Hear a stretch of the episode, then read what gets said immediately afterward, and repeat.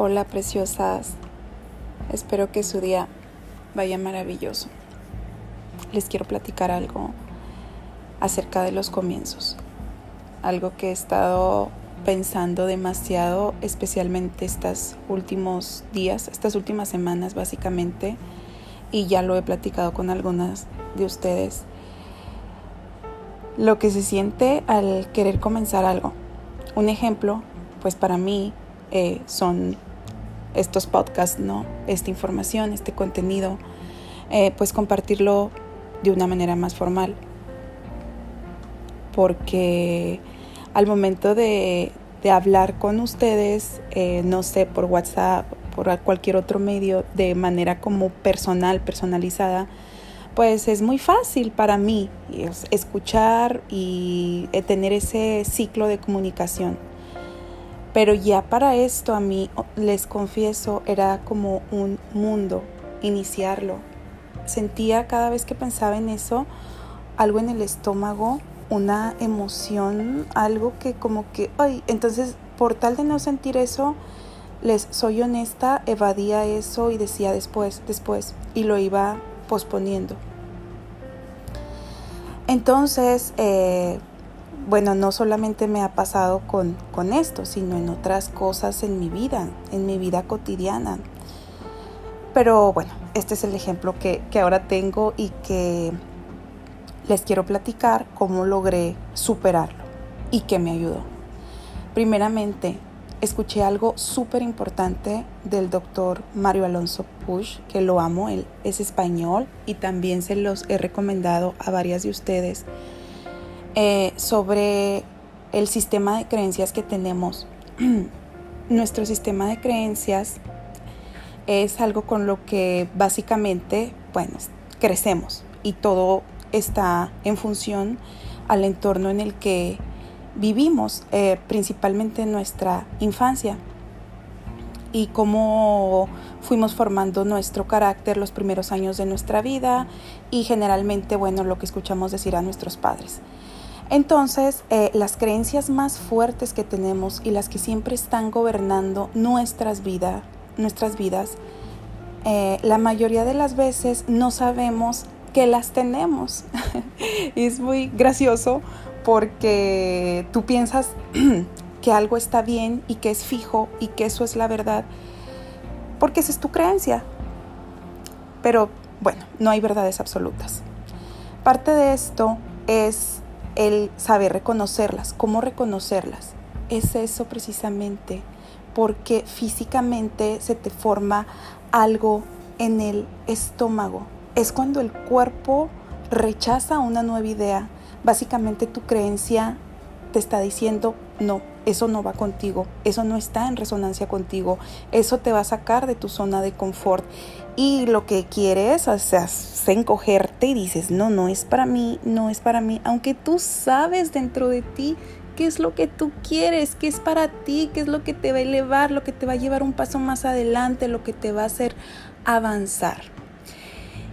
Y gracias a este a esta información pude detectar mi, mi carencia, mi carencia limitante, esa creencia tenía una megafonía impresionante en mí y bueno, físicamente chicas así pueden detectar cualquier creencia limitante que esté de alguna manera frenándolas a, a realizar algo. Y otra cosa también que les confieso que me frenaba bastante era el hecho de no ser una experta en el tema, porque siempre he tenido la creencia y la idea de que para hacer algo, pues debes de ser un experto, debes de, de tener básicamente todos los conocimientos y todo de manera muy formal. De lo contrario, pues va a ser muy difícil que llegues a tener éxito. Ojo, ahí está una una creencia limitante. ¿Por qué tienes que empezar con lo que tengas? Y fue lo que también me llegaron miles de señales que me dijeron, es el momento. Oye, pero es que tú no tienes un doctorado en psicología. Oye, pero es que tú no tienes una eh, ningún eh, diploma, ningún curso. Tengo, obviamente he aprendido sobre el tema, pero no de manera formal, no en un colegio, no, no en nada que, que lo certifique ante, ante un grupo de personas importantes. Sencillamente ha sido el hambre de día tras día ir aprendiendo algo que amo, algo que me vibra las, el cuerpo, me, me hierve la sangre cuando lo hablo. Y entonces dije, es el momento, sencillamente. Las herramientas, todo lo que para mí era un mundo, una montaña de impedimentos, sencillamente dije, lo voy a hacer. Y pues estoy aquí. Es, no sé hasta dónde va a llegar esto, porque mi única intención es compartir, hacer equipo.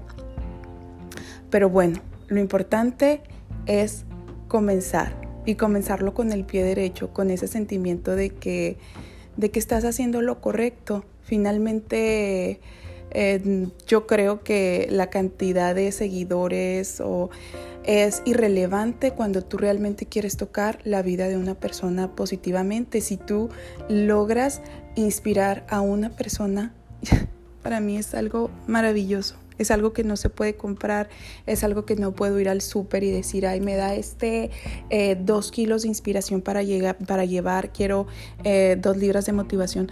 O sea, es algo que, que no te lo paga nada. Y todos los días, chicas, tenemos la oportunidad de inspirar a alguien. No importa si es cuando eh, sales a la tienda de la esquina, no importa si es mediante una foto, no importa si es cuando vas al, al, al Walgreens, a donde tú quieras ir, siempre estás inspirando, pero también puedes inspirar de manera negativa y es donde tenemos que estar enfocadas en vibrar alto, en inspirar de una manera positiva, de una manera bonita. Y por favor, quiero llevar siempre conmigo ese letrero en la frente de inspírate, inspírate, inspírame, inspiro. La inspiración como verbo, como verbo activo. Y lo mismo para ustedes.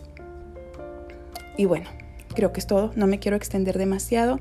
Sencillamente el hecho de comenzar. Creo que el momento es hoy. El día es hoy. La hora es ya. Entonces, solamente hay que tener eso.